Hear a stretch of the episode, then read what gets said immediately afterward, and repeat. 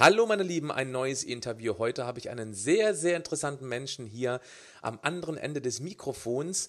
Er war in ganz jungen Jahren äh, ein Hilfsarbeiter, hatte einen Job als Schweißer musste dann mit 19 Jahren 120 Bewerbungen schreiben, um eine Ausbildungsstelle zu bekommen. Mit 23 wollte er Profi-Triathlet werden, was dann aber leider nichts geworden ist. Und dann ging er in die harte Verkaufsschule, hat Sportartikel an den Einzelhandel verkauft, hat sogar oft im Auto übernachten müssen. Dann hat er die wohl wichtigste Erfolgsstrategie für sich entdeckt. Er begann sich an den Besten seines Fachs zu orientieren, hat von ihnen gelernt. Ja, schnell wird jemand mal im Podcast als der größte, beste und erfolgreichste angekündigt, um Aufmerksamkeit zu schaffen. Bei Dirk Kräuter ist es aber nachweisbar und schwer beeindruckend. Er hat über 50 Publikationen in seinem Portfolio, stand in über 16 Länder auf der Bühne und hatte vor kurzem unglaubliche 11.000 Tickets für seine Schulung Vertriebsoffensive innerhalb kürzester Zeit verkauft und hat die Vision, bis 2020 eine Million Menschen zu besseren Verkäufern zu machen. Er ist Europas nachweislich erfolgreichster Verkaufstrainer und heute ist er bei mir zu Gast in meinem Podcast. Dirk, schön, dass du dir die Zeit nimmst. Patrick, herzlichen Dank für die Einleitung und für die Einladung. Und äh, das, es, es ist was ganz Spannendes, was in meinem Kopf immer abläuft. Ähm, der musste im Auto schlafen und der war in der Fabrik als Schweißer. Ähm, das hört sich immer alles so furchtbar an, aber rückblickend war das eine geile Zeit. Rückblickend war es eine geile Zeit. Weil du wahrscheinlich eben deine Lehren daraus gezogen hast. Und letztendlich verbindest du eben das, was du damals getan hast, mit deinem Willen zum Erfolg von heute. Und somit hast du eine ganz andere Vernetzung, als wenn du jetzt immer noch irgendwo im Auto schlafen müsstest und einfach keinen Schritt vorangekommen bist. Das heißt, es ist ein mhm. Teil von dir geworden, der unbedingt dazugehört, ein erfolgreicher Mensch geworden zu sein.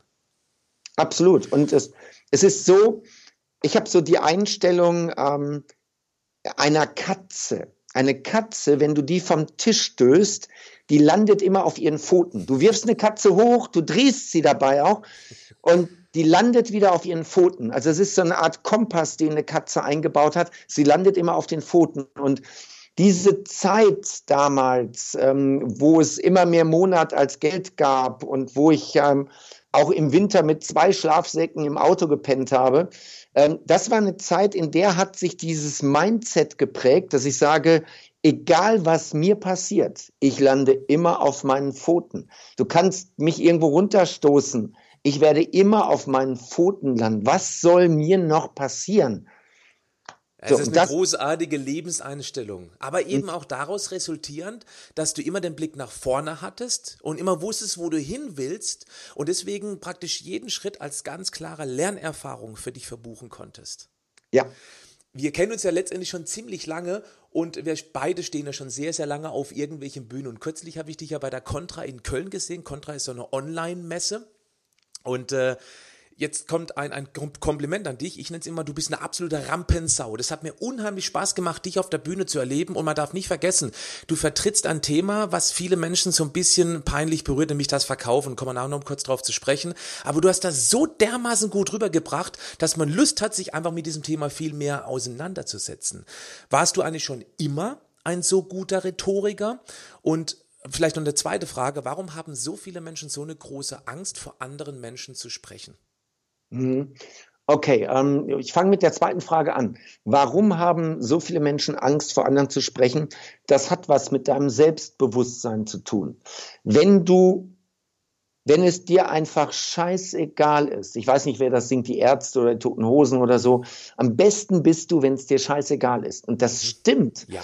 Das ja. hat was mit deinem Mindset zu tun. Immer dann, wenn du sagst, so, ich habe was zu sagen und das wird die Leute interessieren und mag sein, dass die mich jetzt nicht kennen, aber wenn sie das gehört haben, dann werden sie sagen, wow, das war cool. Und du bist, du hast immer dann Angst, wenn du mit dir selbst nicht im Reinen bist, wenn du selber an dir zweifelst, wenn du dich auf das fokussierst, was schiefgegangen ist und was du nicht kannst, wenn du dich auf deine Defizite fokussierst. Wenn du aber sagst, ja, das kann sein, auch ich habe Vorträge schon in Sand gesetzt, ja, aber das ist schon Jahre her. Und dann stehe ich auf, schüttel mich, klopfe den Staub ab und sage, alles klar, hast du was gelernt, beim nächsten machst du es besser. Und es ist oft so, dass ich in manche Vorträge auch gar nicht so optimal vorbereitet reingehe. Und dann komme ich raus und der Vortrag war brillant und ich denke dann immer, ich warte darauf, dass ich mal wieder richtig auf die Fresse falle, damit ich mich mal wieder ordentlich vorbereite. So, ne? Aber es ist einfach so, in dem Moment achte ich einfach dann auf meinen Bauch und lasse laufen. So, ähm, der erste Tipp ist, wenn du Vorträge halten willst, dann sei gut vorbereitet. Der zweite Tipp ist, ähm, beschäftige dich mit dir selbst. Was sind deine Stärken und was kannst du gut? Und dann hältst du auch einen guten Vortrag und musst dir keine Gedanken machen. Bei mir war es einfach so, dass ich schon immer schmerzfrei war. Und wenn es die Möglichkeit gab, ähm, ich weiß noch, bei der Bundeswehr, bei der Bundeswehr fragte dann immer einer, ich brauche drei Freiwillige. Du wusstest nicht, was kommt, ja, in der Grundausbildung. Aber ich war immer der Erste, der einen Schritt nach vorne gemacht hat, weil das kann ja auch was Gutes sein. Und das war immer so. Ich habe immer, alles klar, ich mache das. Oder in Seminaren, wenn ich Teilnehmer bin oder war und jemand sagte, ja, ich brauche jetzt zwei Freiwillige für ein Rollenspiel. Da war ich der Erste, der die Hand hebt, weil du verlässt deine Komfortzone und wenn du das meisterst, dann meisterst du auch ganz andere Dinge in deinem Leben. Also werde schmerzfrei und mhm. Practice makes perfect. Sorg dafür, dass du extrem viel Praxis bekommst. Und das habe ich. Ich habe unglaublich viele Stunden jetzt mittlerweile schon auf Bühnen verbracht und unglaublich viele Vorträge gehalten, ähm, dass mir nichts fremd ist. Ich habe alles schon mal erlebt. Und in dem Moment sage ich, alles klar, ich habe schon alles erlebt. Was soll heute noch kommen?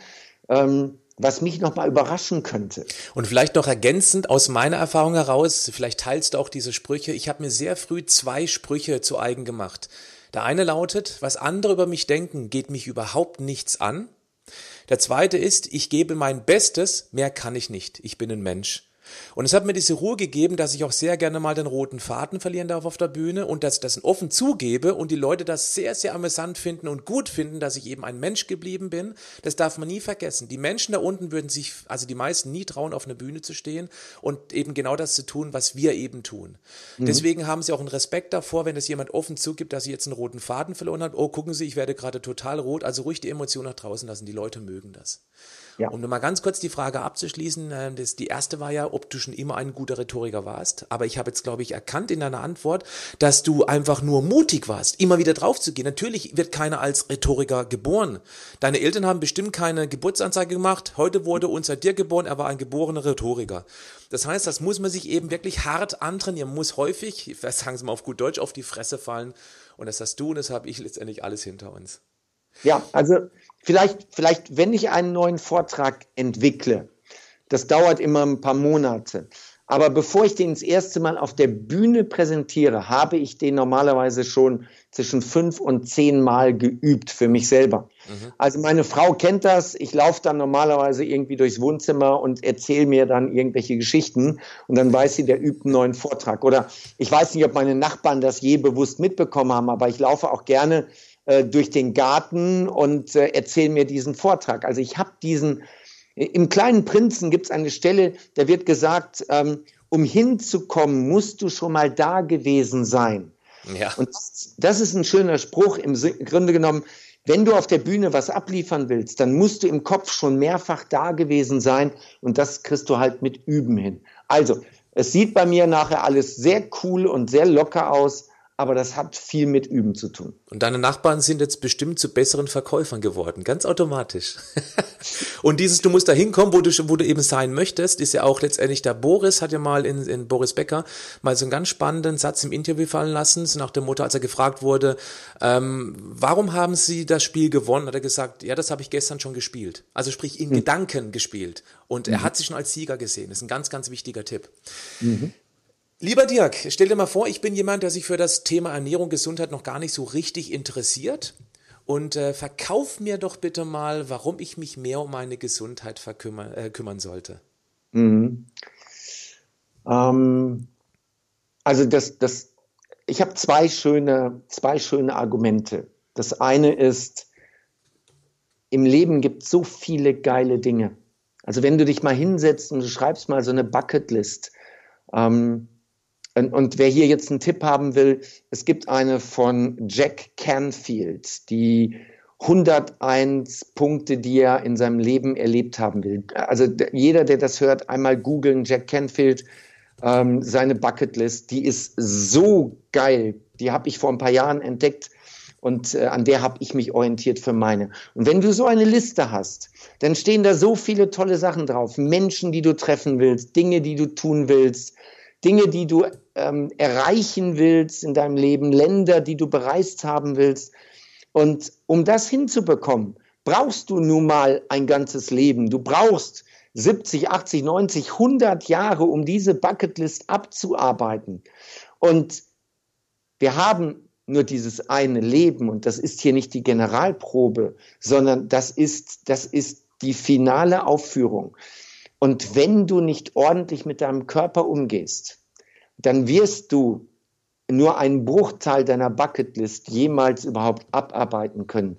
Du wirst viele Länder nicht sehen, du wirst viele Menschen nicht treffen und du wirst viele Ziele nicht erreichen. Mhm. Was ist, was ist der Sinn des Lebens? Der Sinn des Lebens ist, das Leben lang tolle Erlebnisse zu sammeln, auf die du dann auf dem Sterbebett zurückblickst. Und du blickst darauf zurück mit einem Lächeln im Gesicht und sagst, war das ein geiles Leben. Und wenn du, wenn du da liegst und du sagst, scheiße, jetzt sterbe ich und ich habe noch so viel vor, das kann doch nicht wahr sein, dann liegt das möglicherweise daran, dass du mit deinem Körper nicht ordentlich umgegangen bist. Also der erste Punkt ist, hey, unsere Zeit ist begrenzt, nutzt die Zeit und um die Zeit möglicherweise zu verlängern, musst du mit deinem Körper ordentlich umgehen, weil du nur den einen hast. Und eben nicht mit 65 sterben, aber erst mit 80 beerdigt werden. Genau, sowas. Also es gibt ja, ich glaube, der ist von William Wallace hier, das ist der, der Protagonist aus Braveheart, der sagt, ähm, alle Männer werden sterben, mhm. aber viele haben vorher nicht gelebt. Und das, das passt nicht nur für Männer, das passt auch für Frauen. Es gibt viele Menschen, die, die ähm, nicht gelebt haben, wenn sie abtreten. Also jeder definiert sein, was bedeutet für ihn ein erfülltes Leben individuell selbst, ja? Also das maßen wir uns ja nicht an, zu sagen, also ein individuell erfolgreiches Leben war, dass du 30 Länder äh, besucht hast, ja? Oder, oder äh, zwei Kinder gezeugt hast, ein Haus gebaut hast, einen Baum gepflanzt hast, sondern das definiert jeder selbst. Nur mir würde was fehlen, wenn ich mit 60 abtreten müsste. Da würde mir noch so viel fehlen. So, das ist das eine. Und das zweite ist, ähm, ich werde dieses Jahr 50 und das, was ich beobachte mit meinem Körper, das ist das Thema Energie. Also ich glaube, es ist gar nicht mehr so das Thema Gesundheit und Altwerden und so weiter sondern für mich ist das das Thema Energie. Habe ich den ganzen Tag genug Energie, das alles zu tun, was ich tun möchte? Ähm, bei, ich ich habe ein Seminarformat, die Vertriebsoffensive. Da sitzen teilweise 2.000, 3.000 Leute. Nächstes Jahr gibt es eine Veranstaltung mit 14.000 Teilnehmern. 14.000? 14.000. Wir haben die Westfalenhalle, die große gemietet und wir haben jetzt schon über 8.000 Tickets verkauft. Also da werden 14.000 Menschen sitzen und ich mache zwei Tage lang diese Show komplett allein. Ich bin komplett allein auf der Bühne. Und die meisten fragen sich, wie macht der das? Also, wie, wo holt er die Energie her? Diese Präsenz, diese Action und das den ganzen Tag. Ich stehe ich stehe samstagsabends ähm, anderthalb bis zwei Stunden und sonntagsabends noch eine Stunde, anderthalb an einer Fotowand und mache Selfies mit den Teilnehmern und Smalltalk und gebe Autogramme.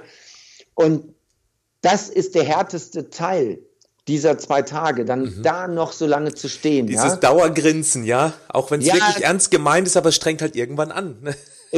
Also das, das, das Thema sind in der Regel die Füße. Die Füße tun weh, ja. Also es ist Wow. Und die Leute sagen, wo holt er die Energie her? Und das ist, das ist es eigentlich. Es geht weniger um Ernährung, mhm. es geht weniger um Sport und um Gesundheit, sondern mein Kernthema ist ich will maximale Energie haben. Und ich will nicht irgendwie nach 16 Uhr nur noch ähm, mit halbem Akku unterwegs sein. Und ich will auch nicht nach Hause kommen und mich nur noch auf die Couch schmeißen und den Fernseher angucken. Und sich unten halten lassen, ja. Genau, so. Also ähm, die Botschaft ist, warum solltest du auf dein, deine Ernährung, deine Gesundheit achten, damit du dein Leben mit maximaler Energie durchstehen kannst, weil es wird irgendwann werden deine Kinder sagen, hey Papa, hast du Lust mit uns Fußball zu spielen? Und du sagst, ey, ich bin jetzt fertig. Geht nicht. Mhm. Oder die Enkel sagen, ähm, Papa, gehst du mit uns schwimmen? Und du sagst, nee, geht nicht, ich bin so fertig. So, das ist, du hast einfach weniger Lebensqualität, wenn du nicht genug Energie hast. Mhm. Ich gucke, was gibt mir Energie und was raubt mir Energie und richte danach auch meinen Alltag aus. Genau, und das ist eben auch dann gerade in Sachen Bewegung und Ernährung sehr individuell. Ja, da gibt's ja keine, genau das musst du tun. Es gibt ein paar mhm. Leitplanken. Das ist ja letztendlich mein Thema. Ich gebe nur Leitplanken. Innerhalb dieser mehrspurigen Autobahn kann man sich eben dann frei bewegen. Man mhm. merkt schon, du gehst damit sehr viel Emotion ran. Und das ist ja letztendlich auch ähm, erfolgreiches Verkaufen. Du musst eine Emotion, das dahinter verkaufen. Nicht das Produkt, sondern eben die Emotion dahinter. Und du warst bestimmt nicht immer ein geborener Verkäufer, aber braucht es eine gewisse Fähigkeit, ähm, um ein guter Verkäufer zu werden? Hm. Ähm, bis vor kurzem habe ich gesagt, ja, äh, die Fähigkeit, es ist keine Fähigkeit, sondern es ist das Interesse an anderen Menschen. Mhm. Du musst Lust haben, mit anderen Menschen zu kommunizieren. Das ist die einzige Voraussetzung, um ein Top-Verkäufer zu werden. Mhm. Hast du Interesse an anderen Menschen, an deren Wünschen und Bedürfnissen und bist du bereit, mit anderen Menschen zu kommunizieren? Ob das persönlich ist im Verkaufsgespräch oder am Telefon. Seit ähm, ein, zwei Jahren beschäftige ich mich intensiv auch mit dem Thema Online-Marketing und ich stelle fest, es gibt richtig gute Verkäufer, die online unterwegs sind, mhm. die überhaupt keinen Bock haben, mit anderen Menschen zu kommunizieren. Mhm. Die sind aber trotzdem brillante Verkäufer. Also ich korrigiere jetzt ähm, meine Aussage, die ich bisher immer getroffen habe, dass ich gesagt habe, du musst Lust haben, mit anderen Menschen zu kommunizieren. Es gibt Onliner, die verkaufen brillante Produkte komplett übers Internet. Das ist auch Verkaufen, ohne dass sie mit anderen Menschen kommunizieren, ohne dass sie den Platz vor ihrem Computer verlassen und trotzdem damit unglaublich reich werden. Okay, man braucht auf keinen Fall keine gewisse schulische Grundbildung, um ein brillanter Verkäufer zu werden. Apropos Schulbildung, du hast ja äh, Realschule gemacht. Mhm. Weißt du noch deinen Notendurchschnitt? 3, noch was. 3,4. 3,4, ah, du hast das ja. Ich, damals, damals, als wir das Video gedreht haben, als wir das Video gedreht haben, ähm, haben meine Leute gesagt, wir machen da dein Zeugnis mit rein. Ich habe gesagt, ob das mal so clever ist. Ich finde das so, super. Also letztendlich, ich habe mir das mal genauer angeguckt. Ähm, du hattest eine 4 in Englisch. Mhm. Und wenn man überlegt, dass du heute deine Vorträge auf Deutsch und eben Englisch hältst, ja. und dass du in 16 Ländern warst und bestimmt nicht immer Deutsch gesprochen hast, sondern Englisch, ja. dann sieht man mal, wie groß dieser Spread ist zwischen dem, was du in der Schule gelernt hast, nämlich Zahlen, Daten, Fakten, ohne Emotion ja. dahinter vermutlich, und warum du jetzt unbedingt ein super guter, englisch sprechender äh, Verkäufer geworden bist, der auf der Bühne steht, andere Menschen eben das letztendlich verkauft. Mhm. Oder hier auch sehr interessant, in Sport hattest du eine 3 und mhm. du wolltest professioneller Triathlet werden. Auch ja. wenn das nicht geklappt hat, hattest du auf jeden Fall eine super Veranlagung dafür, weil sonst hat man nicht diesen Wunsch, ein sportlicher Triathlet, also ein, ein, ein beruflicher Triathlet zu werden. Und du hattest in Chemie eine 5 und da sage ich, hey, gut, dass du keine neuartigen Sprengstoffe entwickelst. das ist ja vielleicht ganz gut. Das ist heftig. Und spannend, kannst du, kannst du sehen, was ich in Mathe hatte? Da war es, glaube ich, eine 3, wenn ich mich nicht täusche. Drei. Und heute bin ich extrem schnell im Kopf, Dreisatz, äh, Kopfrechnen und so weiter. Das geht extrem schnell. Ich merke das, wenn ich mit meinem Team in einem Meeting zusammensitze und wir rechnen irgendwas. Ich bin der Erste, der immer die Lösung hat. Ich mhm. rechne sofort, alles klar, wir brauchen mal x Teilnehmer ähm, plus äh, 20 Prozent No-Show. Das bedeutet, dann heißt die Hallengröße, muss mhm. das sein. Das geht bei mir extrem schnell im Kopf. Ja, also die Grundrechenarten und sowas wie Prozentrechnungen und so weiter, das habe ich ganz doll verinnerlicht. Ja, das Zeugnis ist äh, nicht unbedingt ähm, ein Dokument, was nachher sagt, dass du im Leben erfolgreich wirst oder nicht. Ich möchte sogar das noch ein bisschen weiter runterbrechen. Es ist nicht nur nicht unbedingt, es ist überhaupt nicht aussagekräftig, möchte ich mal behaupten. Nämlich nur das, wo wir emotional hinten dran stehen können. Ähm, da können wir auch wirklich gut drin werden. Und das zeigt ein Zeugnis ja überhaupt nicht, weil es letztendlich ein reines Zahlen, Daten, Fakten in den Kopf reingepresse ist.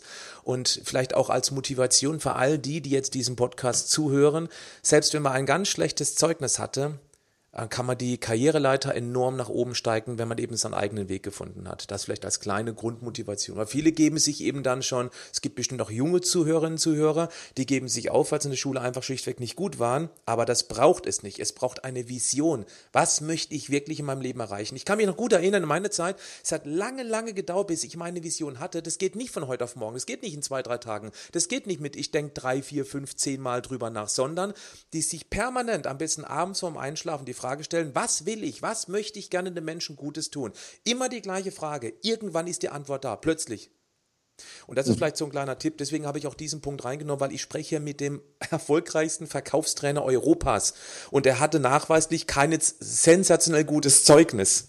Wie weit eben da diese Kluft ist, das ist schon wirklich sehr, sehr ähm, ja, ähm, also ich finde es einfach klasse, das vielleicht einmal erwähnt zu haben. Was ich auch spannend finde, ist, dass Verkäufer generell ein sehr schlechtes Ansehen haben. Das ist totaler Quatsch, weil Verkäufer sind die einzigen Menschen in einem Unternehmen, die Geld in ein Unternehmen reinbringen. Alle anderen Positionen, da möchte ich keinen degradieren, alle sind wichtig, alle Positionen, aber alle kosten das Unternehmen eher Geld. Warum sind Verkäufer so wichtig für die Gesellschaft aus deiner Sicht? Ähm, warum sind sie so wichtig? Also das, das Rad der Wirtschaft würde stillstehen, wenn es ja. keine Verkäufer gäbe. Ja. Und jetzt, jetzt müssen wir vielleicht zwei Sachen machen. Wir müssen einmal den Begriff nochmal reframen. Wir müssen den nochmal hinterfragen. Weil viele sagen, nee, ich bin kein Verkäufer und ich verkaufen finde ich blöd. Tausch mal den Begriff verkaufen aus gegen andere Menschen motivieren, etwas zu tun, andere Menschen überzeugen, etwas zu tun, anderen Menschen helfen. Das ist alles Verkaufen. Mhm. Also wenn du, wenn du Fitnesstrainer bist und jetzt kommt jemand zum Probetraining in das Fitnessstudio und du zeigst ihm das, ähm, dann bist du ein Verkäufer. Du bist nicht der Fitnesstrainer, du bist der Verkäufer. Mhm. Und du überzeugst den, dass er jetzt eine Mitgliedschaft abschließt für ein Jahr. Du motivierst den, dreimal in der Woche ein Fitnesstraining zu machen. Und du hilfst ihm, eine neue Lebensqualität zu schaffen. So, das ist alles Verkaufen, aber nehmen wir einfach mal andere Begriffe. Erster Punkt. Zweiter Punkt. Die Amerikaner sagen, Life is a Sales Talk. Das Leben ist ein Verkaufsgespräch. Wir verkaufen die ganze Zeit. Der was weiß ich, der, der Bewerber, wenn du dich irgendwo vorstellst als Arbeitnehmer, dann ist das ein Verkaufsgespräch. Dieses Vorstellungsgespräch ist ein Gespräch, wo du deine Dienstleistung als Arbeitnehmer verkaufst. Oder wenn du Single bist, du willst eine Frau kennenlernen, diese Sozialakquise ist ein Verkaufsgespräch. Du musst die überzeugen, dass die mit dir redet, dass sie dir die Handynummer gibt, dass sie dir die richtige Handynummer gibt, dass sie mit dir Kino geht. Du musst sie überzeugen, du musst sie motivieren. So, das ist alles Verkaufen. Wenn du Führungskraft bist, die Menschen arbeiten nicht nur bei dir, weil sie Geld verdienen wollen, sondern sie arbeiten auch bei dir, weil sie, weil sie dein Unternehmen gut finden und weil du die richtigen Ziele und Visionen hast. Also wir verkaufen alle. Mhm. Wir verkaufen alle und immer verkaufen wir. Sobald wir mit anderen Menschen kommunizieren, verkaufen wir. Wir verkaufen so. auch unsere Überzeugungen, Glaubenssätze und so weiter. Natürlich. Ja, das mhm. machen wir hier ja gerade auch. Ja, wir, wir produzieren einen Podcast. Die Menschen sind neugierig, hören sich das an, mal gucken, was die so für Ideen, Gedanken, Impulse für mich haben, was sie für Glaubenssätze haben. Mhm. Wo inspirieren mich die beiden jetzt in ihrem Gespräch? Wir verkaufen unsere Ideen, unsere Einstellung, unser Mindset. Wir müssen eben nur hoffen, wenn wir an einen Verkäufer geraten, sage ich einfach mal, dass der nicht nur verkauft, um sich selbst zu bereichern, sprich um Geld zu verdienen, um seine Wünsche damit erfüllen zu können, sondern eben der verkauft, weil er uns etwas Gutes tun möchte. Ich glaube, da gibt es nochmal zwei Richtungen, in die man verkaufen kann. Einmal für sich selbst und einmal für andere. Das geht ja, ja genauso. Ich meine, du stehst auf der Bühne, weil du genau das eben verkörperst. Das merkt man auch sehr, wie, wie du willst unbedingt die Menschen zu besseren Verkäufern machen, weil du eben davon ausgehst, du gehst, du gehst bestimmt auch immer grundsätzlich vom Guten im Menschen aus, so wie ich auch. Und wenn jemand was Gutes in sich hat, dann soll es anderen bitteschön verkaufen können. Mhm. Und dann bist du ein wirklich guter Verkäufer. Und dann ist der Begriff Verkäufer eben auch sehr wohlwollend gemeint. Also es, es gibt einen schönen, äh, einen schönen Spruch, den ich auch gern verwende. Wir lassen uns ganz ungern was verkaufen, aber wir kaufen total gerne. Also es gibt so ein, so ein, so ein Instagram-Post ähm, mit einem Schuhgeschäft und dann steht da drüber, keine Schuhe kaufen, keine Schuhe kaufen, keine Schuhe kaufen. Oh, eine Handtasche. So, alle Mädels, alle Mädels können das jetzt nachvollziehen, was gemeint ist. Ja? Ähm, wir mögen es nicht, wenn uns etwas verkauft wird, aber wir kaufen total gern. Die Mädels halt Schuhe oder mal eine Handtasche oder Klamotten und die Jungs, was weiß ich, ein Auto oder sonst was, ja. Aber wir kaufen total gerne. Und jetzt, woran erkennst du einen wirklich brillanten Verkäufer? Du erkennst ihn daran, dass du nicht merkst, dass er dir etwas verkauft, sondern dass du rausgehst und sagst, Hoi, das war ein nettes Gespräch und ich habe mich jetzt entschieden, das zu kaufen. Mhm. Das, ist, das ist brillantes Verkaufen. Immer dann, wenn du merkst, wenn du die Absicht erkennst, dass der dich so manipulieren will, dass du das nachher kaufen sollst, dann weißt du, dass du an einen Amateur geraten bist. Ein Profi führt mit dir ein Gespräch mit dem Ergebnis, dass du nachher sagst, okay, ich mache das. Mhm. Sehr gut. Lass uns mal ganz klein wenig weg von dem Verkauf zu gehen, von dir als Verkäufer, so ein bisschen mehr zu dir als Person. Eine Frage, die mich immer sehr interessiert, äh, beziehungsweise die Antwort darauf, hast du eine Morgenroutine? Gibt es irgendwas, was du jeden Morgen generell machst? Von Mai bis Oktober ähm, springe ich in den ungeheizten äh, Pool, den ich im Garten habe. Ach, das cool, ist, das ist ja lustig. Ja, das ist äh, also macht frisch. so vorstellen, ich, wenn ich wach bin, ähm, ähm, dann gehe ich, dann gehe ich runter, das Schlafzimmer ist oben und äh, ich gehe dann runter, ähm, ziehe mir die Badehose an, nicht immer, nicht immer, also im Mai oder im Oktober ist es meistens noch dunkel um die Uhrzeit, dann brauche ich keine Badehose. ähm, Der äh, FKK Dirk. Ich, ich, nehme an, dass meine, meine Nachbarn das wissen.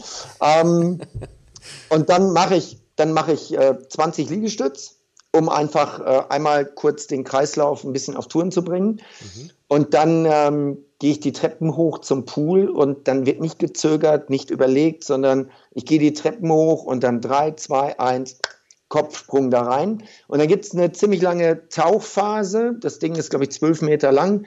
Ähm, dann gibt es eine bewegungslose Tauchphase bis ich dann am anderen Beckenende ankomme. Mhm. Und das ist ein Moment, dieser Moment, das ist so der Moment, ich weiß, jetzt lebe ich. Ich weiß, mhm. dass das Wasser, das Wasser ist manchmal 12, 13, 14 Grad kalt, ne? also gerade im Mai, Oktober. Und dann springe ich rein und dann dauert es einen Moment, bis das, das Gehirn über den Körper die Information bekommt, ey, das ist verdammt kalt hier. Mhm. Also wenn es so kalt ist, springe ich rein, ich atme aus und die Gleitphase mit geschlossenen Augen, bis dass ich am Beckenrand ankomme. Und dann kann es sein, dass ich direkt wieder rausstürme, weil es echt kalt ist. Oder es kann sein, wie heute Morgen, dass ich dann erstmal noch ein paar Bahnen ziehe.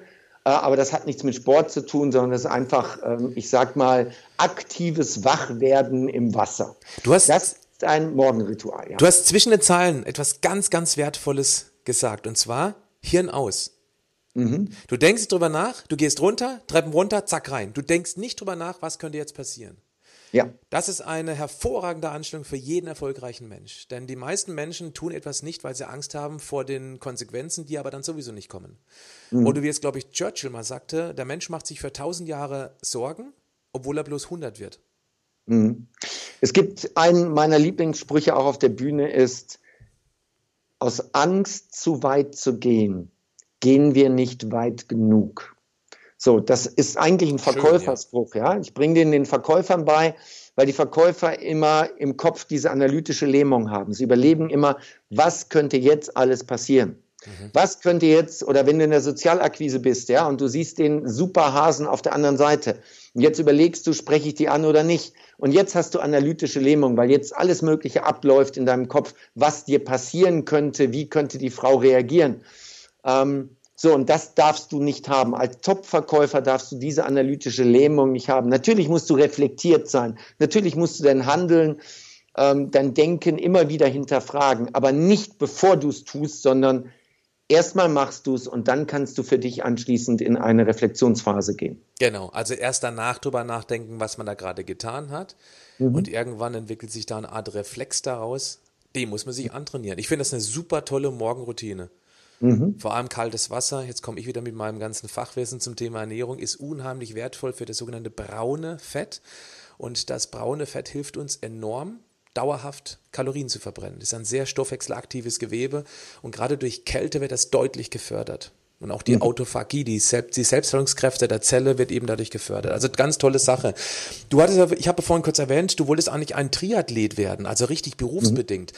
Woran ist es gescheitert? War das körperlich oder war das das damalige Mindset? Äh, weder noch, es war das Geld. Es war oh, das Geld. Okay. Ähm, also für mich war klar, ich ähm, in meiner Berufsausbildung ähm, habe ich jeden Tag mindestens zwei Einheiten trainiert. Und ähm, das war der Sommer 1990. Ähm, da habe ich meine erste, erste Ironman-Langstrecke gemacht in Deutschland. Das war damals neun Stunden 43 Minuten. Damit bist du schon ziemlich weit vorne. Oh, und ich war damals echt gut. Ja. ja, und ich war damals ähm, Anfang 20, ich habe immer ohne Trainer trainiert, ich habe mich auf die Ernährung geachtet. Also da war noch ganz viel Luft nach oben. Mhm. Und dann gab es ähm, eine Weltmeisterschaft im Herbst in Nizza. Das war damals immer meine Lieblingsstrecke. Äh, die Langstrecke, Langstreckenweltmeisterschaft ähm, an der Côte d'Azur. Und da bin ich unter die Top 10 der deutschen Teilnehmer gekommen. Insgesamt war ich 60. dort. Und das war so ein Moment, da wusste ich, ja, du kannst es packen. Also man mhm. ist als Triathlet, als Triathlet ist man in der absoluten Hochleistungsphase um die 30 Jahre. Also so 27 bis 30, da hast du so wirklich die maximale Leistungsfähigkeit. Und ich war Anfang 20, also da hätte noch ja. richtig kommen können. Aber mein Geldsponsor hat nach drei Monaten ähm, den Hahn zugedreht, was nichts mit mir zu tun hatte, sondern mit ihm. Und ähm, dann war klar, ich muss irgendwas in den Kühlschrank bekommen. Und dann hat mir einer meiner Materialsponsoren, der hat mir einen Job im Vertrieb angeboten. Und so bin ich dann auch in den Vertrieb gerutscht. Ich habe in den ersten Jahren, nein, nicht in den ersten Jahren, ich habe neun Jahre lang als Handelsvertreter Sportartikel verkauft. Fahrräder, Sportartikel, alles, was mit Triathlon zu tun hat. Also Brillen, Helme, Pulsmesser, Fahrräder, Lenker, Neoprenanzüge. Ich habe alles im Programm gehabt. Laufschuhe. Das war mein Leben. Ich selber war Triathlet, ich selber war in der Sportbranche unterwegs und ich habe die Produkte verkauft, von denen ich selber überzeugt war. So bin ich in den Vertrieb gekommen. Du treibst heute selbstverständlich noch Sport. Das muss ich gar nicht mal hinterfragen. Welchen Sport? Was machst du hauptsächlich? Außer die 20 ähm, Liegestütz morgens? Ja, also es sind über den Tag verteilt sind es durchaus mehr Liegestütz. Ähm, das ist für mich einfach eine eine, eine gute Übung, wo du, die kannst du immer machen. Ja, und immer, so eine Grundlagenfitness aufbauen, ja. Genau, und das ist, ähm, wenn mir kalt ist, mache ich Liegestütz, auch im Büro oder so. Ne? Wenn ich mhm. irgendwie feststelle, oh, jetzt ist mir gerade kalt, ähm, dann mache ich einfach ein paar Liegestütz, mhm. da wo es keiner mitkriegt. Ähm, ähm, oder vor einem Vortrag. Hört sich komisch an, aber vor einem Vortrag ein bisschen pumpen ähm, bringt einfach eine, eine Grundspannung auch in den Körper rein. Mhm. Das ist eine gute Sache. Ähm, was mache ich? Ich gehe, ich gehe etwa dreimal in der Woche ins Fitnessstudio. Ich laufe selten. Ich laufe vielleicht noch zwei, drei, viermal im Monat. Mhm. Ich habe aber ein Rennrad, ich habe ein Mountainbike ähm, und äh, ja, ab und an schwimme ich. Also es kommt halt drauf an, wo ich bin. Mhm. Aber wenn ich unterwegs bin, ähm, gehe ich entweder ins Fitnessstudio. Das heißt, wir wählen meine Hotels auch danach aus, ob entweder in unmittelbarer Nähe ein Gym ist oder ob das Hotel wirklich selber einen tauglichen ähm, Fitnessraum hat, wo ich sag mal auch mal eine Kurzhantel mit 20 Kilo liegt. Ja, so das machen wir. Und warum mache ich das? Ähm, mir geht es nicht gut, wenn ich mal drei Tage hintereinander keinen Sport mache. Ich bin unausgeglichen. Und ich schlafe auch nicht so gut. Also, wenn ich irgendwann mal Sorgen habe, dann ist der Sport mein Ventil. Äh, ich bin das zweite Mal verheiratet und ähm, mit der ersten Trennung, mit dem ersten Scheitern des Modells Ehe bei mir, ähm, habe ich so viel Ausdauersport gemacht. Also ich, ich glaube, die, die Woche mit dem höchsten Umfang waren 200 Kilometer in Laufschuhen. Ach, 200 Kilometer in Laufschuhen. Ja, also damals habe ich aber auch ähm, 65 Kilo Wettkampfgewicht gehabt. Heute habe ich äh, 79 Kilo Normalgewicht. 65? Ähm, 65, ja. Das also, ist ja, ja, ein tapezierter Knochen. Ja, in der Tat. Aber ähm, ich, ich bin sonntags morgens aus dem Haus und habe mir äh, ein Hörbuch auf die Ohren gepackt und bin zweieinhalb Stunden laufen gegangen. Und als ich nach Hause kam, war ich nicht fertig, sondern duschen, frühstücken und dann den Sonntag genießen. Das war ähm, das war eine ganz, ganz besondere Situation. Aber ich habe über das Laufen echt meine Probleme gelöst. Und das mache ich heute auch noch, dass ich mit Sport wirklich meine Sorgen löse. Ich finde es sehr interessant, kann ich gut nachvollziehen übrigens. Nimm ein Problem mit zum Laufen, zum Sport, das löst sich irgendwie von selbst. Kann ja. man aber nur verstehen, wenn man es selber schon mal gemacht hat, weil sonst mhm. versteht das keiner, was uns da zwar jetzt gerade wieder verbindet. Mhm. Äh, was ich sehr interessant finde, ist die Aussage, du warst eben ein professioneller Läufer, Triathlet mit richtig guten Anlagen und heute machst du aber eher Krafttraining als Lauftraining. Warum? Ja. Eine ganz kurze Antwort darauf. Ja, ähm, ich hatte mal eine Verletzung, das ist vor acht Jahren gewesen. Ich hatte eine Verletzung, ähm, eine Wadenzerrung, ich konnte nicht laufen. Und jetzt war ich auf Mallorca und habe gedacht, was machst du denn jetzt? Und äh, ich hatte kein Fahrrad dabei, wollte mir auch keins leihen. Und dann gab es dort einen Kraftraum in dem Hotel. Und dann habe ich angefangen, Krafttraining zu machen. Ich habe als Triathlet nie Krafttraining gemacht. Ich habe immer gesagt, so ein Unsinn. Jedes Kilo Muskeln, was du mehr hast, musst du mit dir rumschleppen beim Laufen und beim Radfahren, wenn es die Berge hochgeht. Deswegen Finger weg von Krafttraining. Heute ein ganz großer Unsinn ähm, so zu denken. Ja? Mhm. Selbst die, die Radfahrer bei der Tour de France machen Krafttraining, weil sie wissen, dass ihnen das weiterhilft. Okay, und dann habe ich festgestellt, das ist ein ganz besonderes Körpergefühl. Erstens, es fühlt sich anders an, es sieht im Spiegel anders aus und es ist ein besonderes Gefühl, wenn ich eine Stunde Krafttraining gemacht habe, geduscht habe und ich stehe dann vor dem Spiegel ähm, fühle ich mich deutlich wohler in meinem Körper. Also diese Zeit mit den dünnen Ärmchen, ähm, die ist echt vorbei. Da will ich nicht mehr hinkommen. Und deswegen, ähm, ich habe ein anderes Körpergefühl. Das ist eins. Ich habe ein anderes Körpergefühl. Ich werde von meiner Umwelt anders wahrgenommen als so ein Spargeltarzan, der ich früher war. Anders wahrgenommen. Ähm, es gibt mir sel mehr Selbstvertrauen, in der Tat. Also ich war auch als Triathlet selbstbewusst, aber heute fühle ich mich in meinem Körper wohler und ich habe auch das Gefühl, dass ich für das andere Geschlecht attraktiver rüberkomme. Und dann gibt es noch einen Punkt, ähm, ich bin weniger erkältet. Dadurch, dass ich mhm. so einen niedrigen Körperfettanteil hatte früher, war ich jeden Winter mindestens zwei, dreimal echt erkältet. Natürlich und auch durch die Hochbelastung des Sports, das ist ja, ja, klar. Das ist ja ein Angriff aufs Immunsystem und erst in der Regenerationsphase kann das wieder stärker werden. Ja, klar, nachvollziehbar. Ich bin jetzt mit, äh, mit äh, 10, 11, 12, 13 Kilo mehr Gewicht, ähm, bin ich im Immunsystem deutlich widerstandsfähiger geworden. Deutlich. Was viele also leider auch nicht wissen, ist ja, Dirk, dass die Muskulatur ganz wichtige Botenstoffe, nämlich die sogenannten Myokine aussendet, die wiederum unserem Immunsystem, also der Körperpolizei, auf die Sprünge helfen.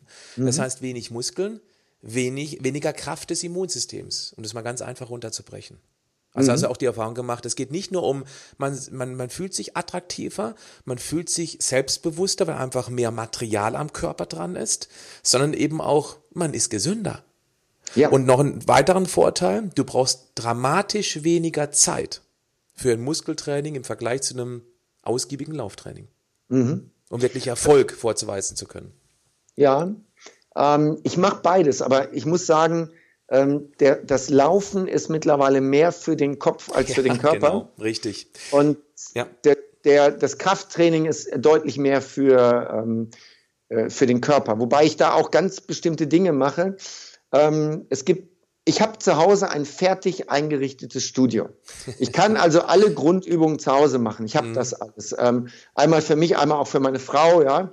Aber ich kann mich zu Hause nie so quälen, wie ich das im Studio mache. Mhm. Und ich trainiere normalerweise ähm, morgens. Also es gibt das, das Morgenritual und dann vielleicht ein kurzes Frühstück und dann geht's ins äh, Büro. Also kurzes Frühstück kommen wir vielleicht gleich noch zu. Ähm, dann geht's ins Büro oder aber ich habe vor dem Büro ähm, noch eine Fitnessstudio-Einheit. Mhm. Auf dem Weg zum Büro fahre ich dahin. Ich trainiere extrem gerne morgens. Ähm, ich trainiere immer alleine, immer. Es sei denn, ich habe irgendwie einen Kumpel, mit dem ich eigentlich quatschen will. Aber dann trainiere ich nie so, als wenn ich alleine trainiere. Und ich trainiere immer ohne Podcast, ohne Hörbuch und ohne Musik auf den Ohren. Also ich bin da wirklich dann fokussiert. Ich habe ich mache äh, sechs Übungen. Ich mache bei jeder Übung äh, fünf Sätze. Und das ist mein Ritual und ich wechsle da entsprechend dann die Übungen. Aber das ist der Umfang, den ich da mache. Mhm. Ich komme da rein, bin wirklich im Fokus, ziehe das durch und spätestens nach einer Stunde stehe ich unter der Dusche. Großartig. Es gibt also echt viel, was uns verbindet. Wir sind zwei ähm, Sportler, die letztendlich doch eine andere Richtung gegangen sind. Gut, ich verdiene mehr mein Geld Richtung Sport ähm, mhm. im Vergleich zu dir, aber letztendlich ist das eine gemeinsame Basis, weil ich habe nämlich auch mein Kellerstudio, mache das auch alles alleine und ja, es ist schwierig, sich eben da an die Grenzen ranzujagen. Mhm. Trinkst du eigentlich Alkohol? Ich trinke, ähm, also grundsätzlich nein, ich trinke keinen Alkohol. Ähm, erstens das, was es an Alkohol gibt, schmeckt mir meistens nicht. Mhm. Und zweitens, ich war noch nie in meinem Leben richtig betrunken, weil ich bin ein absoluter Kontrollfreak. Und wenn ich betrunken wäre, dann hätte ich keine Kontrolle mehr über ja. das, was ich sage und tue. Und das will ich nicht. Ähm, ich finde es schon interessant, was manche Menschen erzählen, wenn sie denn was getrunken haben. Das ist für mich, da werde ich immer sehr aufmerksam, weil ich glaube, dass dann wirklich so ungefiltert die Wahrheit rauskommt. Da bin ich immer neugierig. Ähm, so, also was ich mache, ja, wenn Geburtstag ist, wenn eine Feier ist, dann äh, trinke ich mit, äh, stoße ich mit einem Glas Champagner an oder ähm, ich kann auch mal ein Glas Rotwein ähm, beim Abendessen trinken. Aber äh, ein Glas Rotwein bedeutet für mich nach dem Essen aufstehen und sofort Richtung Bett, weil mit einem Glas Rotwein bin ich durch. Ich werde sofort müde. Also von daher, ähm, es tut sich keiner einen Gefallen damit, wenn er mir irgendwie eine Flasche Rotwein schenkt. Äh, das kriegt sowieso dann immer mein Team. Ja, ich komme dann irgendwie von einem Vortrag, du kennst das. ja. Das ist, das ist so das Standardgeschenk, du kriegst irgendwie eine Flasche Alkohol. Ja ich komme dann ins Büro und äh, dann sage ich, ey, wer möchte eine Flasche Rotwein? Ich, hier ist das. so, ne? ja. Äh, das, das, das ist nicht meins. Mhm. Gibt es irgendwie eine andere Art Sucht äh, bei dir, also eine Art Suchtventil? Etwas, was du eben statt Alkohol, statt Nikotin, statt eben übermäßigem Essen für dich entdeckt hast? Nee, Nee, nee, nee, weil Sucht wäre auch ein Stück weit ein Eingeständnis einer Schwäche. Und ich finde das spannend, dass, also kommt auch aus dem Sport. Komm einmal zurück. Triathlon. Warum Triathlon? Warum Triathlon Langstrecke? Weil Triathlon hat mehr mit dem Kopf zu tun als mit dem Körper. Äh, da weiß ich, wovon ich spreche. Du kannst beim Triathlon ähm, bei Kilometer 10 beim Laufen kannst du komplett körperlich durch sein. Du bist im Arsch. Aber ob du das Ding jetzt beendest oder nicht, entscheidet dein Kopf. Und wie du jetzt die nächsten 32 Kilometer noch läufst, entscheidet dein Kopf. Dein Kopf bestimmt das. Da ist so viel Psychologie bei. Mhm. Und ich habe diese Sportart geliebt, weil sie so viel mit dem Kopf zu tun hat.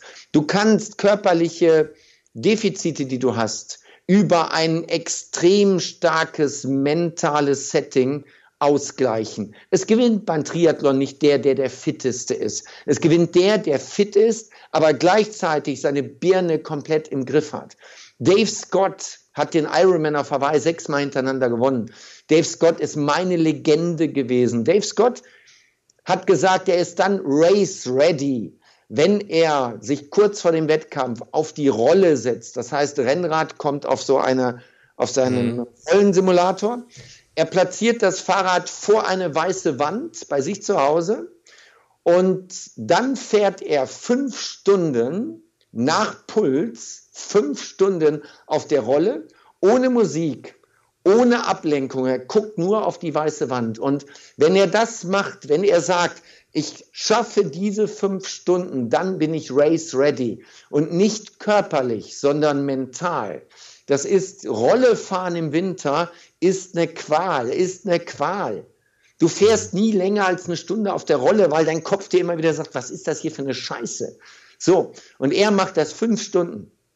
Triathlon. Triathlon ist eine extreme Selbstdisziplin. Mhm. So, und jetzt ist die Frage, hast du irgendwas anderes, wo du süchtig bist? Nein, weil das wäre für mich ein Eingeständnis, dass ich nicht diszipliniert bin. Ich liebe Cola. Ich könnte Cola schon morgen zum Frühstück trinken.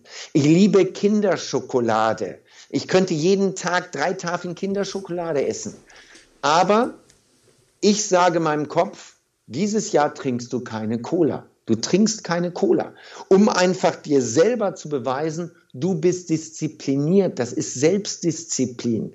Unser gemeinsamer Kumpel Calvin Hollywood macht äh, regelmäßig so eine 10.000 Liegestütz-Challenge. Er macht also einen Monat im Jahr, wo er sagt, ich mache in dem Monat 10.000 Liegestütz. Warum macht er das? Er sagt, das ist nur dafür da, dass du deinen, deinen Willen und deine Selbstdisziplin schulst. Mhm. So, und deswegen habe ich irgendwelche Dinge, wo ich Suchtgefahr habe, habe ich viele. Aber ich lebe diese Sucht nicht aus, weil ich selber sage, ich will mich selbst kontrollieren können. Und für alle die, die das jetzt hören und sagen, oh, was ist das für ein Leben, sich nicht mal ein Glas Wein und eine, eine, eine Flasche Cola oder eine Tafel Kinderschokolade zu gönnen, ähm, das ist was anderes. Ich gönne mir zwischendurch immer gerne wieder was, aber ähm, ich überlasse mein Schicksal nicht dem Zufall, sondern ich kann mich wirklich disziplinieren und kontrollieren, weil ich das. Ja, genau. Letztendlich geht es immer um Emotionen. Das heißt, was bringt mir mehr als das andere?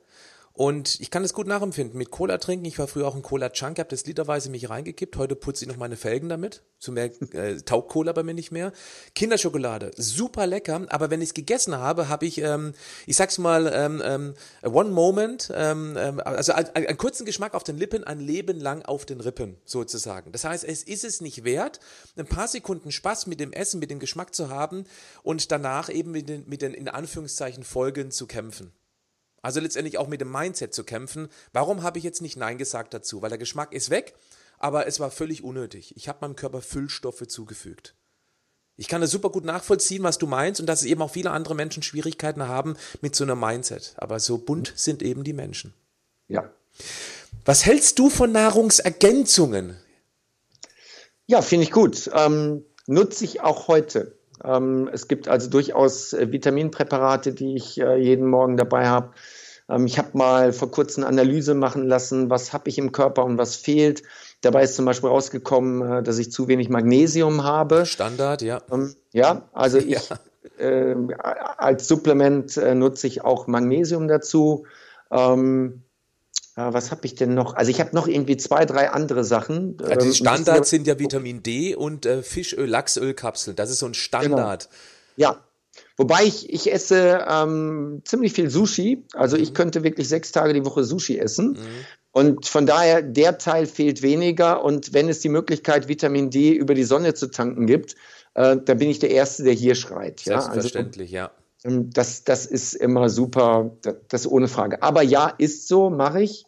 Ähm, Protein durchaus auch. Ähm, ich, ich vermeide durchaus den Zucker, ich vermeide auch ähm, zu viele Kohlenhydrate, aber ich gucke, dass ich genug Protein bekomme. Ich mhm. merke, ähm, also vielleicht, vielleicht das bringt es auch gut auf den Punkt, wenn ich so eine Zweitages-Vertriebsoffensive habe, wo ich wirklich den ganzen Tag liefern muss und ich in der Regel nach dem Frühstück nicht mehr weiß, wann ich was in welcher Menge noch an Nahrung bekomme. Das weiß ich nämlich nicht, weil wichtiger ist, eine ordentliche Veranstaltung hinzubekommen, als dass ich an dem Tag genug esse. Mhm. Also frühstücke ich ziemlich heftig. Ich frühstücke fünf bis sechs Eier. Juhu! Und, und ähm, dann gucke ich, dass ich noch Quark und Joghurt bekomme. Und bei den Eiern habe ich dann in der Regel auch immer noch ein bisschen Lachs, der da liegt, Lachs in Scheiben. Also es gibt fünf oder sechs Spiegeleier. Es gibt ähm, dazu den Lachs, der normalerweise am Hotelbuffet angeboten wird. Und danach gibt es noch ein bisschen Früchtequark oder Früchtejoghurt. So, also ich achte bewusst darauf, dass ich am Anfang keine Kohlenhydrate nehme, damit ich komme mit dem, was ich da morgens esse, komme ich bis 15, 16 Uhr hin. Mhm. Das heißt, es gibt dann am späten Vormittag noch irgendwie noch mal einen kleinen Trinkjoghurt oder es gibt eine Banane. Es gibt ähm, ein ganz kurzes Mittagessen mit, mit Kleinigkeiten. So, und damit komme ich über den Tag. Aber für mich ist das Frühstück das Wichtigste, weil ich nie weiß, was danach am Tag noch kommt. Und da achte ich eben drauf, dass ich möglichst viel Protein zu mir nehme und weniger Kohlenhydrate, weil der Abfall, ich merke wirklich körperlich den Energieabfall, wenn ich wenn ich mir, was weiß ich, vier Toastbrot hole mit Marmelade. Das, dann bin ich nach zwei Stunden, bin ich energiemäßig schon wieder durch. Du tankst morgens vor deiner Veranstaltung das richtige Benzin in den Motor. Letztendlich das, was du gerade beschrieben hast, das ist ja letztendlich entspricht meiner persönlichen Ernährungsphilosophie, nämlich eben reduziert Kohlenhydrate, man muss sie ja nicht wegmachen, böse sind sie ja überhaupt nicht, aber eben umverteilen auf dem Teller und das machst du. Und was ich auch spannend finde, ist diese kleine Aussage zwischendurch, du nimmst Spiegeleier. Mhm. Denn ähm, ich bin ja auch viel in Hotels unterwegs und was man morgens an dem Buffet vorfindet, ist ja eher Füllstoff. Also mhm. das ist ja Fastfood, was da liegt. Mhm. Und ähm, genauso auch beim Rührei. Rührei kommt aus dem Tetrapack. Man weiß nicht, wo die Eier dann tatsächlich herkommen. Die können auch noch aus der Käfighaltung kommen, aus dem Ausland, soweit mhm. ich richtig informiert bin. Und das will ich nicht. Und deswegen verlange ich auch eher ein Spiegelei, weil ein Spiegelei kann nicht aus dem Tetrapack kommen. Das muss also dann zumindest frisch aufgeschlagen sein. Und das ist dann aus Deutschland und da ist schon mal die Käfighaltung ausgeschlossen. Das sind so super kleine Life-Hacks, die man eben für sich verwenden kann, wenn man unterwegs ist. Mhm. Und ich bin selber ein riesengroßer Eierfan und ähm, bin immer wieder erstaunt, wie viele Menschen noch daran glauben, dass eben das Ei schlecht fürs Cholesterin wäre. Mhm. Also es ist, das ist sehr spannend. Also du wirst diese Reaktion dann auch immer haben, ähm, wenn ich dann Eier bestelle. Ne? Ich gehe dann äh, zum Servicepersonal und sage, kann ich bei Ihnen Spiegeleier bestellen? Ja, ja. Wie viel möchten Sie denn? Sage ich, ja, äh, einmal fünf und einmal zwei. Wie einmal fünf, einmal zwei? Ja, ich sage zwei für meine Frau, bitte beidseitig. Und äh, für mich fünf ähm, nur die Oberseite. Okay. So, und dann hast du jedes Mal den Blick, die Männer, wenn du dann mit Männern zu tun hast, die grinsen dann immer und sagen, ey Junge, ja, hast du irgendwie was Besonderes vor oder hattest du eine spannende Nacht oder so, ja? Das ist, die Reaktion hast du immer, immer. Und die Frauen und, denken sofort ans Cholesterin. Oh Gott, der arme Mann, der wird früh sterben. Ja, ja, unglaublich, ja, unglaublich. Und dann hast du auch aber auch viele, die dann sagen, wie, und äh, bist du jetzt nicht platt von dem Essen? Musst du jetzt nicht erstmal aufs Sofa? Nee, muss ich nicht. Natürlich gibt es erstmal ein paar Minuten ein gewisses Völlegefühl, ja, aber das geht sehr schnell wieder weg. Das ist was anderes, als wenn du Pizza und Pasta nimmst. Das geht nämlich nicht so schnell weg. Genau, da gibt es eben diese Blutzuckerachterbahn. Beim, Rühr äh, beim, beim Spiegelei bestimmt nicht. Trinkst du Kaffee? Nein, aber Gar einfach, weil er nicht schmeckt. Weil schmeckt nicht, okay. Ich trinke keinen Kaffee, es schmeckt nicht. Punkt. Okay. Ähm, auch mal weg von dieser Ernährung. Und jetzt weiß ich auch, warum du auf der Bühne so eine Power hast. Nämlich genau deswegen, was du gerade eben gesagt hast. Du hast einfach einen super konstanten Blutzuckerspiegel und der Körper hat trotzdem genug zu arbeiten durch das hochwertige Fett aus dem Lachs und eben das Fett aus den Eiern plus dem Eiweiß. Also eine super Kombination. Das würde ich jedem empfehlen, der den ganzen Tag Energie haben möchte. Keine mhm. Angst vor Eiern ist auch eine, eine, eine Kernthese von mir. Ich möchte immer den Menschen dazu bringen, mehr hochwertige Eier zu essen. Das ist ein ganz wichtiger Punkt. Am besten selbst frisch ausgepresst. Irgendwo auf dem, Bühne, auf dem Hühnerhof gehen und selber Hühner frisch auspressen. sozusagen. Aber eben auf die Hochwertigkeit achten. Was sind deine derzeit drei ähm, Lieblingsbücher? Hast du gerade so irgendwie Bücher, die du sofort irgendwie, ja, die du nennen kannst, die dich inspiriert haben, vielleicht auch früher schon oder vielleicht auch gerade ganz aktuell? Natürlich oh, auch dein eigenes. Du kannst auch gerne dein eigenes mhm. empfehlen. Ich meine, wenn man ein eigenes Buch schreibt, du hast ja ein Buch, ich möchte auch nachher gerne einen Link in den Show Notes dazu machen zu deinem Buch, ja. selbstverständlich.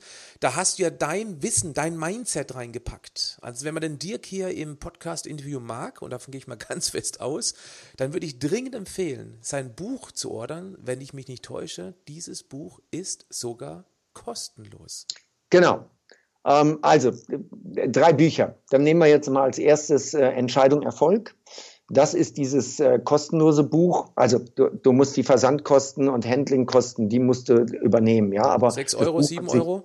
Ja, 5,95. 5,95, ja, okay. da ist da ist der Logistiker drin, da ist das Porto drin und da ist der, der Zahlungsanbieter mit drin. Das wird da ähm, mit abgerechnet. Ansonsten das Buch ist gratis. Wir haben wir haben seit November äh, über 75.000 Bücher davon Ach, unter die Leute gebracht. Das ist unglaublich und ähm, wer sich dafür interessiert, ähm, einfach auf den Link klicken. Link Show Notes, genau, mache ich drunter. Genau. Unbedingt mal angucken.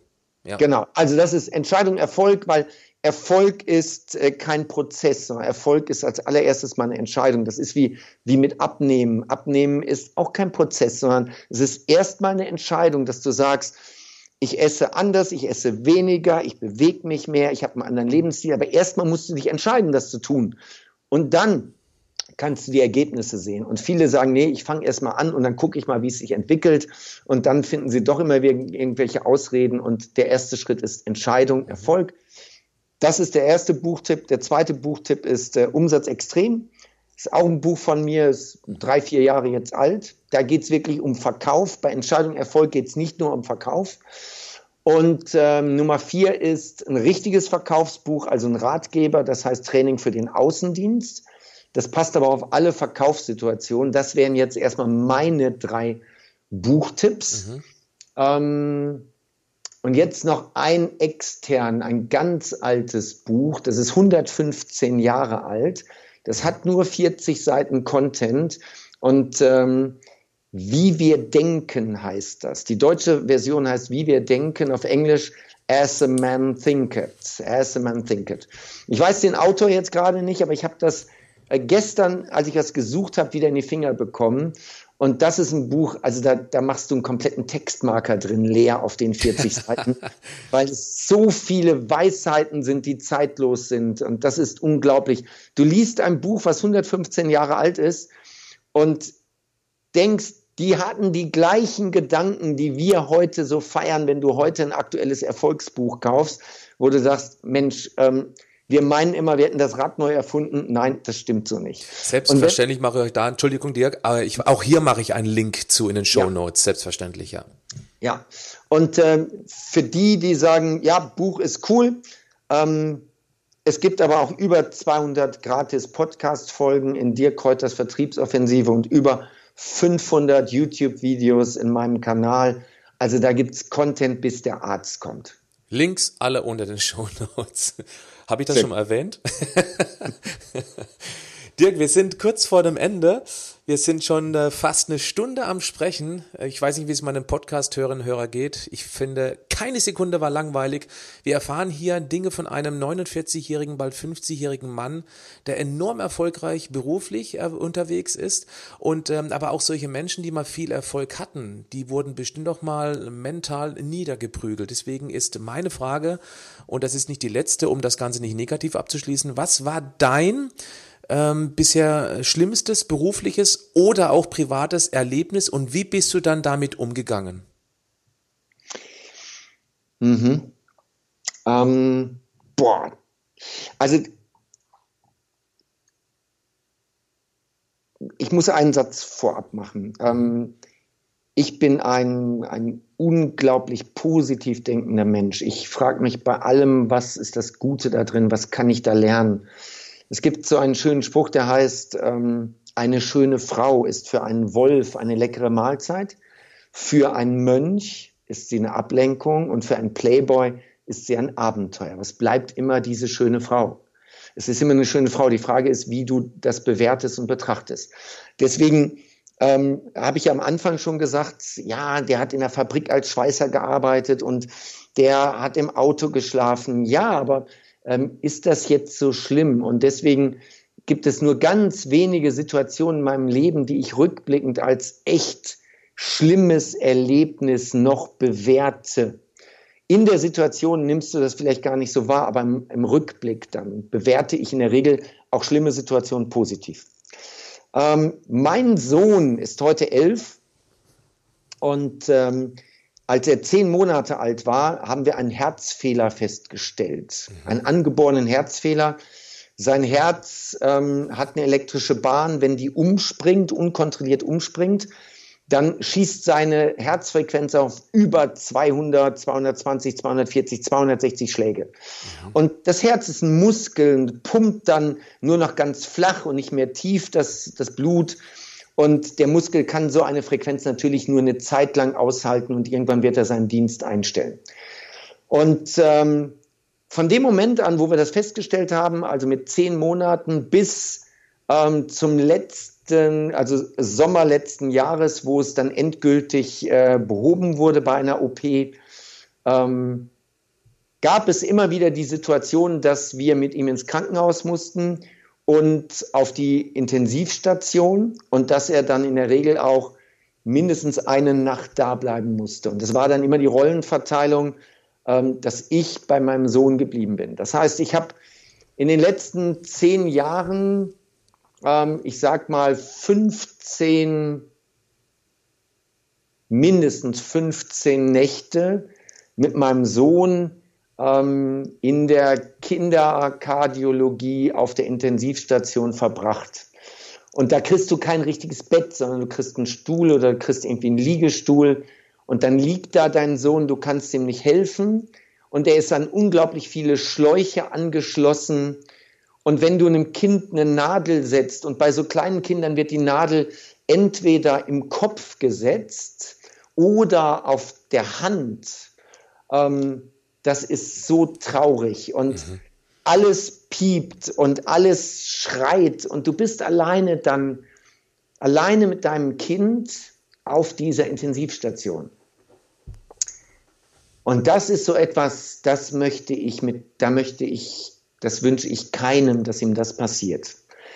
Das habe ich die letzten zehn Jahre, wie gesagt, häufig erlebt. Und jedes Mal ist das so ein Reset-Knopf. Es ist ein Knopf, wo du sagst, es geht nicht darum, was für ein Auto du fährst. Es geht nicht darum, was für geile Vorträge du hältst. Es geht nicht darum, wie viel Geld du verdienst. Es geht darum, dass du immer mal wieder so einen Reset-Moment hast. Mhm. Das ist so das Schlimmste ähm, in meinem Leben, ja. Okay, das heißt, es wird sich auch weiter wiederholen, oder? Nee, nee, nee. Letztes Jahr im Sommer wurde das, er wurde, glaube ich, drei oder vier Mal operiert. Das ist das alles durch. Ist alles durch. Ähm. Er hat auch so im, in seinem normalen Alltag hat er ein normales Leben geführt. Ja, das ist über Medikamente wurde das Herz einfach geblockt. Es gab mhm. da Beta-Blocker, ganz heftige ähm, sodass das Herz nicht übersprang. Aber ähm, jetzt ist die OP durch und jetzt ist das alles geklärt. Die schlimmsten Zeiten war wirklich, als er Säugling war, als er Kleinkind war. Ähm, das war echt heftig. Ja. Ich denke mal, in solchen Momenten, da wirst du mir zustimmen, wird man auch ein unheimlich dankbarer Mensch. Weil äh, wir hatten das große Glück, alle, die hier zuhören können, dass wir in einem reichen, Land geboren wurden, in einem Land, wo es echt eine richtig gute medizinische Grundversorgung gibt. Wenn du mit deinem Jungen irgendwo in Somalia geboren wärst, dann wäre die Gefahr deutlich größer, dass der heute nicht mehr an deiner Seite wäre. Und ich ja. finde, ich finde es immer traurig, wenn die Menschen anfangen, unheimlich viel zu meckern, über was alles nicht funktioniert, also einen völlig falschen Fokus auf die Dinge haben, anstatt auf das, was wirklich funktioniert. Natürlich gibt es Missstände, auch wenn es um Medizin, um Pharmazie geht. Aber grundsätzlich haben wir einfach das Glück gehabt, in einem tollen Land geboren worden zu sein und wir haben hier viel, viel mehr Möglichkeiten als, als Milliarden andere Menschen. Und in deinem Beispiel, du hast für dich die Kraft rausgezogen, diesen Reset-Knopf zu drücken und immer wieder zu reflektieren, akzeptieren, äh, dass es eben um wichtigere Dinge gibt als materielles. Und äh, für mich hört sich das eben nach einer gewissen Form von Dankbarkeit an. Ja, also Dankbarkeit ist jetzt, ist jetzt so ein Blickwinkel. Der andere ist, ähm, ich mag keine Menschen, die, die groß jammern und ja. die Ausreden finden. Ähm, jemand, der sagt, ja, was weiß ich, ich bin schwarz oder ich bin eine Frau oder ich sitze im Rollstuhl, ich hatte eine schwere Kindheit, äh, ich habe dreimal meinen Job verloren, ich bin als Kind zehnmal umgezogen, ähm, ich hatte als Kind äh, einen Hamster, der hatte Mums, keine Ahnung, interessiert mich nicht. Also was, was ich einfach, wo ich das, was ich jetzt gerade dir erzählt habe, habe ich noch nie öffentlich erzählt. Noch wow. nie. Weil du, du hast jetzt gefragt, ne? So, das, was ist, dein bisher schlimmstes berufliches oder privates Erlebnis. Mhm. Okay. Ähm, das ist, das ist jetzt wirklich so das Schlimmste, aber das erzähle ich nicht. Das hänge ich nicht raus. dann hier in meinem Podcast. Jetzt einmal, weil du gefragt hast und weil es einfach, die Atmosphäre ist jetzt so vertraut, dass ich sage, okay, das kann ich jetzt an der Stelle mhm. erzählen. Aber ähm, ich finde es furchtbar, wenn die Menschen ihren Misserfolg, den sie in ihrem Leben haben, ihren, ihre Nicht-Erreichen ihrer persönlichen Ziele, wenn sie dafür Ausreden finden und die Umstände verantwortlich machen, das kotzt mich an. Hm. Übernehme 100% Verantwortung. Ist da die Überschrift drüber sozusagen. Das ist eine Grundlage für erfolgreiche Menschen. Ja. Ja, und glaube, was du willst, aber glaube das Richtige. Mhm. Also das heißt, das heißt, wenn wir ähm, wir haben zum Beispiel jetzt gerade aktuell eine Situation, dass jemand in der Familie meiner Frau, dass der nicht gesund ist, dass dem nicht gut geht. Natürlich, da, ohne Frage, da kümmern wir uns, da haben wir Sorge und, und, und. Aber ähm, ich möchte nicht mit Menschen umgeben sein, die, die nochmal den Umständen die Schuld geben. Mhm. Es gibt ein ganz altes Zitat von George Bernard Shaw, einem, einem Engländer, das ist 350 Jahre alt, und der sagt, ich gebe nicht den Umständen die Schuld, ähm, ich suche mir andere Umstände oder ich schaffe mir die Umstände so, wie ich brauche. Und dieses Zitat habe ich vor vielen Jahren das erste Mal gelesen. Es ist 350 Jahre alt. Und mhm. das ist meine Lebensphilosophie. Das ist wirklich meine Variante dieses Zitats ist, es gibt zwei Arten von Menschen. Es gibt die, die rausgehen und sich holen, was sie haben wollen. Und es gibt all die anderen. Mhm. Ja.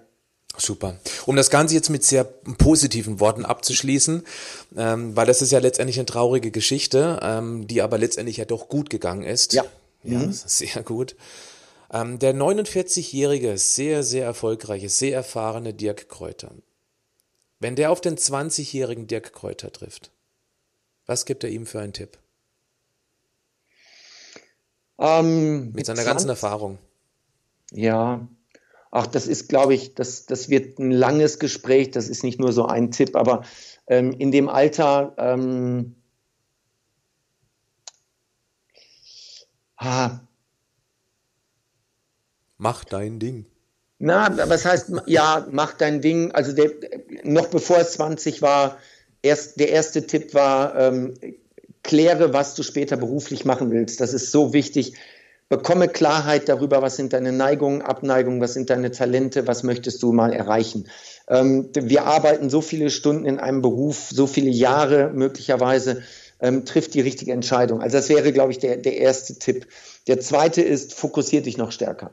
Fokus, Fokus, Fokus, bleib dran, lass dich nicht so sehr ablenken. Ich habe mich immer gerne ablenken lassen.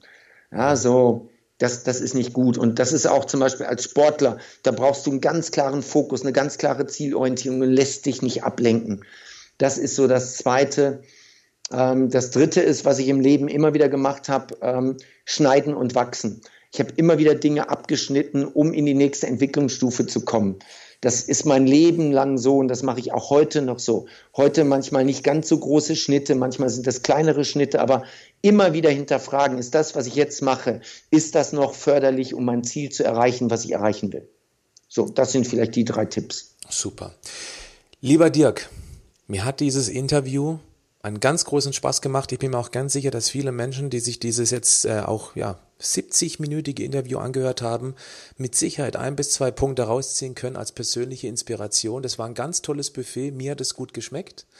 Und ich möchte mich ganz herzlich bei dir bedanken dafür. Und wer über den Dirk Bescheid wissen möchte, ich werde natürlich auch selbstverständlich alle möglichen Links zu deinen Kanälen hier unter diese Show Notes dieses äh, Podcasts packen. Und vielleicht noch eine Bitte an meine Community. Die einzige Möglichkeit, wie man so einen Podcast ähm, äh, letztendlich dann ähm, für sich bewerten lassen kann, ist eben einen, eine, eine, eine, eine Rezension zu hinterlassen, beziehungsweise eben eine Bewertung zu hinterlassen. Es würde mich sehr freuen, wenn du dieser Bitte nachkommen würdest. Und ich freue mich dann, wenn ich bald weitere spannende Interviewpartner mit so einer Qualität wie ein Dirk Kräuter hier ans Mikrofon bekomme. Lieber Dirk, ich wünsche dir alles, alles Gute, bleib wie du bist und wir laufen uns bis, mit Sicherheit bald mal wieder über den Weg. Patrick, herzlichen Dank für die Einladung und äh, ich wünsche dir fette Beute. Danke, lieber Dirk. Ciao. Bleib gesund, aber mach auch was dafür. Ciao.